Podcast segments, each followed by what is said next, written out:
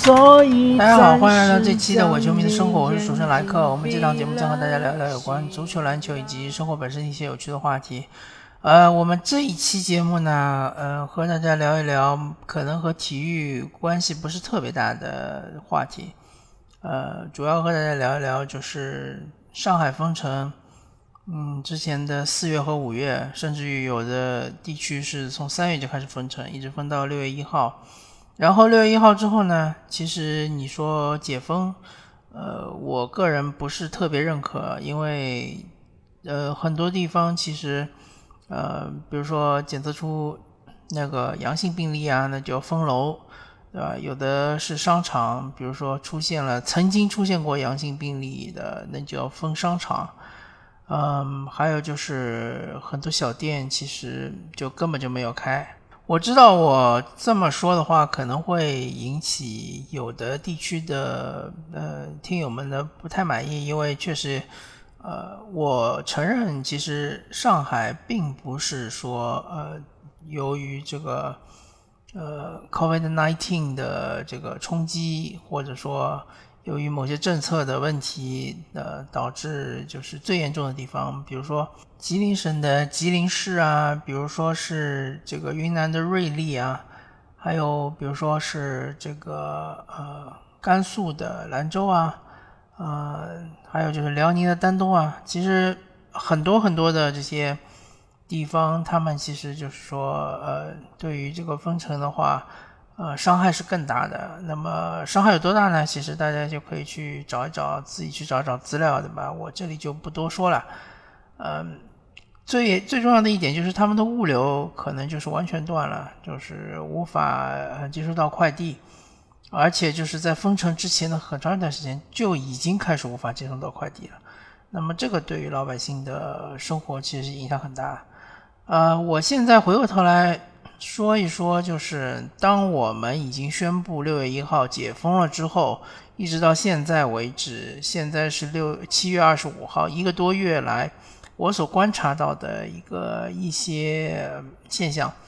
首先，第一点就是，我昨天还是前天，我曾经早上大概六点多的时候想去买早饭，突然发现我们呃小区门口那一条路上的所有的。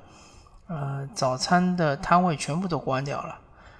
我们的小区是处于一个呃离市中心其实并不遥远的一个地方，就说不是一个很偏僻的小区。嗯，我们离比如说人民广场的直线距离大概是应呃十几公里吧，呃应该是差不多十公里左右。所以说，呃，像我。我是属于一个比较怎么说比较保守的人，我个人还是，呃，早上是喜欢吃一些比较传统的早餐，比如说大饼油条啊，或者是粢饭糕啊，或者是粢饭团啊，呃，或者是山东呃杂粮饼啊，呃，或者是这个蛋饼啊，还有就是比如说嗯，呃，锅贴、生煎之类的，或者嗯，呃，有时候可能会选择。包子、馒头，各种馅儿的，但是我个人不太习惯于早上就是去叫这种早餐的外卖，什么饿了么、美团，啊，这不是我的选择，我喜欢就是去就近买。那么我就是突然就发现，周边比较近的那些摊位全部都已经。有的是关门，有的是这个突然就是没有营业。嗯，要说这个 COVID-19 来之前的话，其实我们周边呃，就我们门口小区门口那条道上的早餐摊位就有呃三个，对，就有三个，而且种类非常丰富。有大平油条，有粢饭糕，有这个麻球，还有这个嗯豆腐脑，还有啊，当然就是南方人说是豆腐花，北方人说豆腐脑，然后还有一个专门卖馒头和包子的店，对吧？各种各样的包子、馒头都有，还有茶叶蛋，还有小笼包，还有这个他们自己做的一种饼，啊，还有还有一个摊位是专门卖呃，就是呃山东的这个杂粮饼，他们还有这个枪饼，枪饼可能是南方的说法，我不知道北方是怎么说的。就是一种很大的，嗯，用面粉做的饼，里面加了一些咸的，呃呃，就是咸味的馅儿。然后这个饼是放在油里炸嘛，然后两面炸炸炸的，呃，很脆的，金黄的，然后把它给切开来，称斤卖的，就叫枪饼。嗯，然后还有就是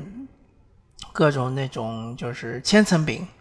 那千层饼我就不介绍了，大家其实就是在上海的街头，其实会看到很多种，而且千层饼的馅儿也我我有各种都是不一样的啊，呃，反正就是呃，其实种类很丰富，选择面也很广。那现在突然之间这三家店就全部都没有了啊，其中有一家店是这个六月一号之后就没没见他开过。然后他原来的店面是一家饮食店嘛，也是一家饭店。那么这家饭店呢，呃，就是大概是六月六月头的时候，这家饭店已经开始营业了，但是早餐的摊位就一直没出来嘛。后来这饭店我看到他也就贴出告示，说是这个招募早饭呃早饭摊位嘛，因为。呃，大家知道这个饭店一般它是从中午开始营业的嘛，因为早上不太会有人去吃炒饭啊，或者是炒面之类的。呃，呃，那么就是我们这个小区周边呢有一些商务楼，所以呢，呃，这饭店呢可能就是中午营业的话呢会有一些生意。那么这个我们就先暂按下不表，就说它现在是什么时候开始营业。我们就说这个早饭的摊位，它可能就应该有可能，我猜测有可能就是回老家了，然后就不会再到这边来继续做这个生意了。那我要说的是，这一家就是离开的早饭的摊位，他们是啊一对老夫妻，然后是家儿子和儿媳妇嘛，他们四个人其实。啊，这对老夫妻应该是在我们这条路上卖早餐卖了超过十年以上。呃，其实我不知道大家对于上海的这种饮食文化有多少了解。我据我自己了解的话，很多的呃这种小吃摊，其实在上海也是经营十年以上，甚至有二十年以上的。啊，好，那这一家呢，就是他。估计是离开了，应该不会再回来了。那么另外两家呢？呃，有一家卖大米油条的那一家呢，嗯，之前我也是一直没看到，后来大概是七月初的时候，突然他就回来了。回来之后呢，其实一直很正常在做生意，然后就是呃，前两天我再去看的时候，好像就没有出来。那么这一家呢不确定，因为他们之前呢也曾经过有过一段时间是休息的，或者说是嗯没有出来做生意的，呃不确定他们是不是真的离开了。那么还有一家就是我们门口的那个包子铺，那包子馒馒头，嗯，然后就是各种的呃还有茶叶蛋之类的嘛，啊还有他还有卖锅贴。那这一家店呢，它其实是最早复工的，它是六月一号我们刚刚出来的时候，它就已经开了，呃，然后一直都是正常营业的，但是前两天突然它就关了，而且它其实也没有就是贴告示之类的嘛，也没有打招呼，呃，所以我也不确定它是不是真的就是说停止营业了，还是说，呃，它只是暂时走开。而且它也没有拉，就是警戒线横幅，所以我判断它应该也不是和密接之类的有什么关系，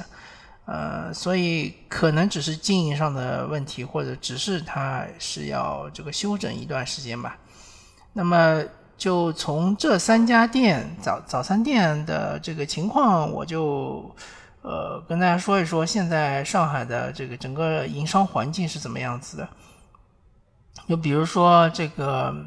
呃，我们再说更大的一些商场，像是我我们经常去的五角场。五角场，呃，首先跟大家介绍一下啊，呃，上海的有那么几个商圈是比较有名的，比如说呃虹桥那边的商圈，呃徐家汇的商圈，呃人民广场商圈，嗯，还有浦东这边，比如说什么正大广场啊这样的，就是这个陆家嘴这边的商圈，呃，其实有很多很多的商圈啊，但是我可能不是特别的了解，不是不能全部说出来，呃。其中就包括像是杨浦区五角场这样一个商圈，然后这个商圈的话，其实之前的人流量是很大的，因为毕竟它第一呢，它就是离市区不是特别的远，尤其是现在大家都有车了嘛，它这个中环直接下来就是五角场嘛，然后呃从各个地方过来都比较方便。然后第二个呢，就是它离浦东其实很近。因为它这边是有一个呃祥云路隧道，甚至于周边还有两个呃稍微远一点的隧道，像是军工路隧道啊，或者是这个周家嘴路隧道啊，其实离五角场商圈都不是特别的远。而且五角场商圈呢，它呃之所以叫五角场，我先跟大家解释一下，因为它有五条路是这个汇集于一个点啊，哪五条路呢？就是祥云路、呃邯郸路。然后四平路、黄兴路以及淞沪路，然后它这个汇集的这个点呢，有那么几座商场是比较就是大型的，一个是那个万达广场，呃，百联又一城，然后是这个和生汇，啊，还有一个是这个优优麦广场，呃，还有还有一个这个无印良品旗舰店。还有苏宁，呃，苏宁旗舰店啊，就这么几个广场，啊，或者说这么几个呃商场，特别特别的有名，然后也特别特别大。那么，呃，还有就是它因为也有两个电影院，一个是万达电影院影影城嘛，还有一个是呃百联又一城上面的一个影城，啊，所以说它其实就是还有就是周边有很多很多呃饭店。呃，人流量其实是非常大的。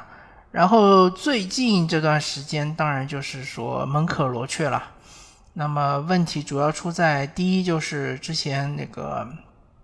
呃和生汇，因为是呃曾经出现过阳性还是密接啊，我这个倒不是那个特别能够确定，反正就是被封锁了一段时间。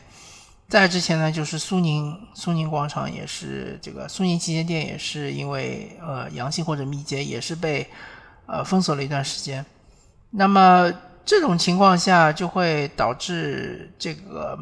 呃商场里面那些商家他们就不太愿意去复工，因为他们一复工的话，首先就是人员的工资对吧？人员工资要付，然后是水电煤啊这些费用就是很厉害。而且它一旦是这个商场封了之后呢，你肯定不能这个复工嘛，对吧？那这段时间的费用，呃，我不知道是商场自己就是说补贴呢，还是还是继续由这个商家来付。那么就算是商场不需要你付这几天的租金，那么它其实还是存在于因为没有流水、没有生意的话，它其实还是损失的。而且现在的更严重的问题就是，很多人呃，至少我了解了周我周边的有一些原来是逛街达人，他们比较喜欢去逛这些商场，然后因为就是说出现了商场里面有什么密接啊，或者是有阳性啊，导致这些人他们呃又产生一种恐惧，就认为就是说如果我去商场的话，万一。这商场里面给我呃同一时空里面有一个阳性的话，我也变成密接了，或者说次密接，呃，这样会限制我的行动，或者说甚至于限制我的工作，啊，会导致我可能只能在家办公之类的。那么这种情况下，就会呃导致的结果就是很多人他就不愿意去商场。呃，最近这段时间我是去过几次商场的。那主要原因之一就是因为，呃，合生汇里面有一个苹果旗舰店，那我正好这个苹果的手机有点问题，所以我预约了一下，我去了一下这个苹果旗舰店。啊，那一天正好是合生汇，呃，之前是被这个封锁了，然后刚刚解封的那一天，所以我惊奇的发现，这个苹果旗舰店的预约，呃，很容易预约，因为之前，呃，我这个尝试过，就是也是去旗舰店去维修嘛，一般预约的话，只能约到这个下周，对吧？或者是某一个很冷门的时间段，但是没想到这一天呢，就是呃，预约起来非常的方便。嗯，正好是我那天是中午发现我的手机有点问题，然后一约能约到下午两点十五分。然后，当然我去到那边的话，呃，看到的情景就是合生汇里面人不太多，而且，呃，当然那一天是工作日，工作日的话也许情有可原，但是和平时呃曾经就是说呃正常情况比起来还是少很多。呃，苹果旗舰店里的人当然还是呃比较多一点，比起外面的人是多一点。因为苹果旗舰店很多人可能去修设备的，对吧？还有一些人呢，可能想去呃看一看新的设备，或者说买之前去呃体验一下，对吧？其实所谓苹果旗舰店，我觉得它真正的功能并不是说要在里面卖什么设备，它主要是让你体验一下它的功能，因为它里面的设备比较全。那么这个我我们就不谈了嘛，所以说这就是现在大商场的一些命运，或者说他们的一些困境，就是呃，其实大家知道，大商场它的客户有可能不是真正的消费者，而是他的那些商家、那些店铺，那些店铺他们的客户才是我们消费者。而如果说没有消费者的话，店铺它就开不下去，开不下去的话，就会出现，呃，店铺倒闭，然后那个呃商场就要重新招商。那如果说重新招商又招不到人的话，就会产生一个恶性循环，就是会倒闭的店铺越来越多，就关门的店铺、没有开的店铺越来越多，导致人气越来越少。人气越来越少之后，就会导致这个其他的店铺也受到影响，因为商场是一个。寄居人气的地方嘛，如果说没有人去逛商场的话，在商场里面那些店铺存在的意义可能就是变得非非常的稀薄。呃，其实你可以理解为就是网络上的流量嘛。呃，网络上是讲究流量的，那么实体经济讲究是人流量。呃，这个就是呃一个大商场它的一个情况。那么还有一个情况呢，就是这些。饭店，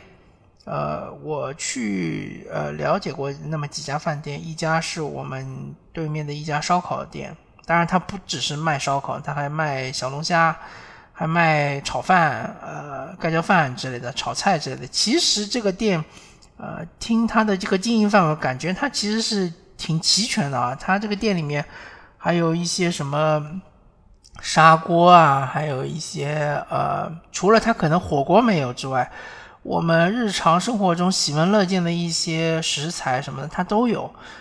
那么呃，确实，它之前是在 COVID-19 之前，就是二零一九年年底之前，它其实生意是一直很好的，而且这一家店真的在我们的这个小区附近，它存在了超过二十年。而且是就是感觉越做越大，这种有这种欣欣向荣的这种感觉啊，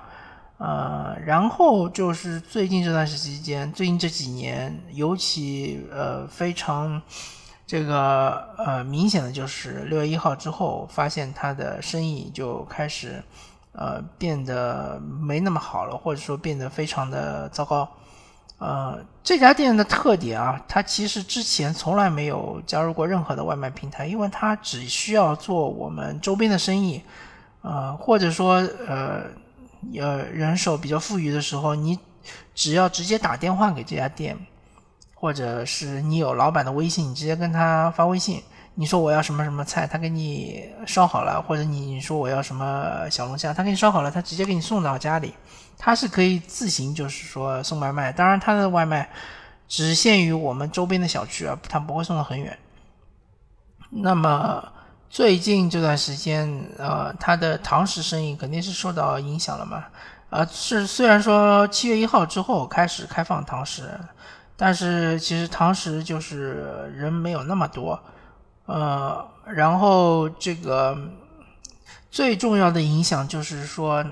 它可能就是说周末，呃，周末或者是晚上对它的呃生意的影响不是特别的大，因为周末和晚上大家都下班了嘛，啊，也许就是愿意出去吃一顿啊，或者说。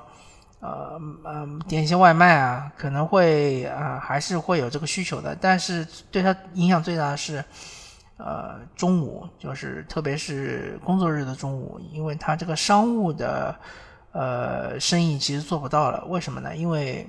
现在的很多的公司，尤其是我们小区周边的那些商务楼的公司，很多他们都其实都没有真正的上班，或者说他们是在家办公。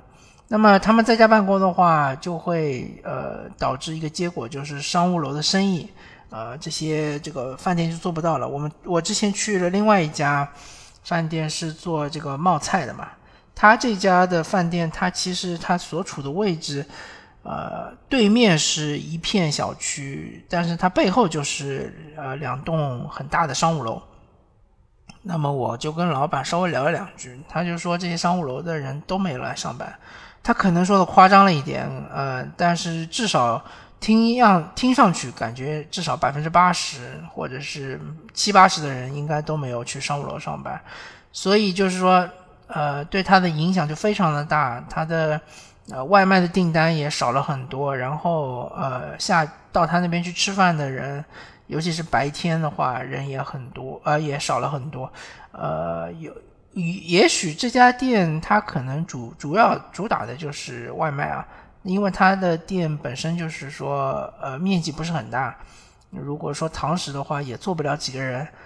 呃所以说这个商务楼的订单没了之后呢，光靠对面那个小区的订单对他来说其实是。呃，打击是比较大的，而且呃，老板也说了嘛，他现在是做一天亏一天。当然，我不知道他说的是实话还是说这个呃哭惨卖穷，对吧？但是我觉得，对于我这个普通人、普通的一个消费者，他没有必要对我这个哭惨，对吧？其实，呃，我所所以呢，现在的情况就是一个是餐饮行业，不管你是说嗯早饭的这些。啊，早餐摊位，啊，还是说这个呃有一定的规模的小饭店，现在都遇到了很大的困难。然后就是大的商圈，对吧？也是这个呃这些商圈不管怎么说，感觉都像巨头，对吧？感觉都是嗯能够抵抗住一定的这个风险，比如说金融危机之类的。但是现在的情况就是，他们可能也会处于一个呃非常尴尬的境地，而且甚至于可能处于一个呃倒闭的边缘吧。呃，说的就是严重一点的话，因为这个就是没人敢去嘛，就是没有人气的商圈，不管你里面的电影院也好，或者饭店也好，或者你里面那些什么服装店、什么还有什么首饰店，还有各种各种各样的其他的商店。嗯，对吧？比如说有一些是卖三 C 产品的店，都是会遇到很很大的麻烦。那么这个，呃，怎么说呢？反正现在的情况，那最后的最后，其实我要抛出一个问题，就是说这些商家，这一些呃饭店的这个老板，他们遇到了困难之后，对于我们消费者来说，有到底有什么影响呢？其实我我个人觉得是影响非常大的。首先第一点。我们嗯，如果说周边的一些呃，不管是呃什么店，主要其实就是餐饮行业嘛，餐饮店，如果他们纷纷倒闭了之后，对于我们呃以后如果说呃你不是自己做饭的，你是习惯于叫外卖或者到外面去吃饭的，那你的选择面就会变少，呃，同时呃更多的这个外面的那些餐饮店就会加入所谓的外卖平台。那外卖平台里面的，如果说他掌握的餐饮店，其实他其实已经掌握了很多很多的餐饮店了，啊，但是我还是不希望说所有的餐饮店都加入外卖平台，或者说都依赖外卖平台，呃，因为有的餐饮店它可能就是说外卖一块，然后这个呃堂食一块，那么堂食可能说它的呃所占的比重还大一点。那么外卖如果说做的不好，甚至于就是取消，也问题不是特别大。那么我看到的趋势就是，如果说呃这些餐饮店他们实在是生意越来越难做，可能就纷纷的有一些就会倒闭或者说关门，然后大多大部分就会加入这个外卖平台的怀抱。那么这样的话，其实对于消费者来说，你的议价权就是会越来越弱。就是如果说外卖平台呃要求就是所有的餐饮店都提价，或者说他不可能这么说啊，他可能就是对于呃平台的收费开始提价的话，那么就会导致啊这些餐饮店的这个价格就会提价嘛。然后我们就可能最后最终会转嫁到我们消费者的头上，对于我们消费者肯定是一种伤害啊。然后再说到这些大的商圈，大的商圈如果说纷纷倒闭的话，啊，首先你呃就是如果你不是一个社恐，不是一个社交恐惧症的患者的话，那么你周末或者说下班之后想要去逛一逛的一些地方就没有了，对吧？就不存在了。第二。呃，就会呃有一个趋势，就是线上的这个电子商务会越来越呃庞大，变得庞大，呃，会这个侵蚀线下的这些呃商业的利益。然后电子商务的这个巨头嘛，呃，如果说他们真的做到一定的这个体量之后，就可以反过来。呃，影响定价嘛，对吧？就会反过来影响消费者，呃，因为你没有办法去线下买东西了，那所以你只能线上买，只能线上买，有可能就会出现，呃，服务越来越差，然后价格越来越高，对吧？最终可能受伤害的还是消费者。所以说呢，呃，我个人还是希望我们，我这呼吁一下，我呼吁一下我们的听众也好。呃，或者说消费者也好，能够多光顾一下，呃，周边的一些呃小店，不管是什么店，比如说什么呃晨光文具啊，或者是比如说什么这种呃小饭店啊，对吧？光顾一下周边的呃，就是附近的这些小店，甚至于这个超市、便利店也行，嗯，帮助一下他们，让他们能够活下来，对吧？能够活下来之后呢？啊，形成一个良好的竞争环境，形成一个良好的竞争市场，然后大家就是，呃，消费者也可以得利嘛，好吧？那么感谢大家收听这一期的《伪球迷的生活》，我是主持人莱克，我们下期再见，拜拜。